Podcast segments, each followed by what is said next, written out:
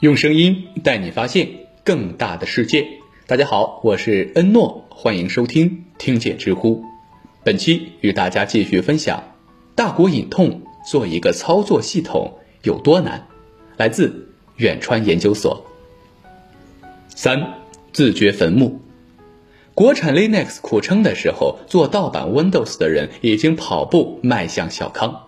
其中最著名的有三家公司：番茄花园、雨林沐风和深度技术。规模最大的番茄花园成立于2003年，创始人洪磊年仅24岁。他对 Windows 进行了修剪，避开正版验证，采用傻瓜式一阵装机，还优化了界面，让系统变得又快且好看，用户体验大幅提升，颇有莆田假鞋的风范。番茄花园风靡网络，洪磊被用户奉为英雄。紧接着，番茄花园开始通过预装软件、植入广告等方式获利。洪磊为小白用户们解开了枷锁，又系上了绳套。而番茄花园的走俏，微软并不是一无所知，但如何惩治，还需要一个时机。早在九十年代初，微软就委托了律师包恒在中国境内对盗版进行诉讼。包恒可不是普通人，他是尼克松访华后首位代表美国商界受邀来中国的律师，被誉为中国知识产权的开荒人。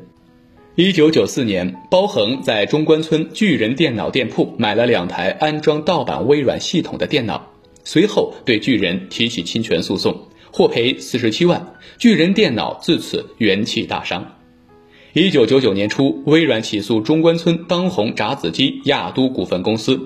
后者几个月前上市失败，财务吃紧，几乎没有胜算。然而在宣判前的一个月，美国轰炸了中国驻南斯拉夫大使馆，中美关系陷入迷雾。呼啸而起的反美浪潮中，微软也从维护知识产权的正义化身，变成了美国数字霸权的幕后操盘手。原本处于被动境地的何鲁敏，一夜成为反击微软专利霸权的民族英雄。紧接着，微软的索赔被法院驳回。时任微软中国区总裁吴世宏黯然下台。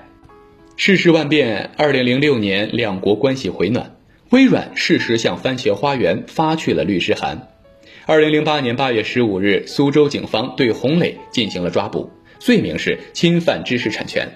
这次杀鸡儆猴很成功，雨林沐风、深度技术等公司纷纷转型。然而这一举动激怒了消费者。网络调查显示，百分之八十的用户支持洪磊，打假打出众怒，让微软非常无语。两个月后，国内许多盗版 Windows 用户惊奇地发现，电脑会时不时的黑屏，史称“黑屏耻辱”。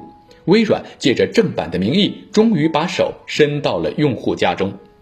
这个做法引起了轩然大波，直到政府部门呼吁微软虽合法，但也要注意合情时，微软才停止了黑屏策略。国产剁手倪光南高呼：“中国被微软挟持了。”但黑屏停止之后，大家仿佛没有发生一样。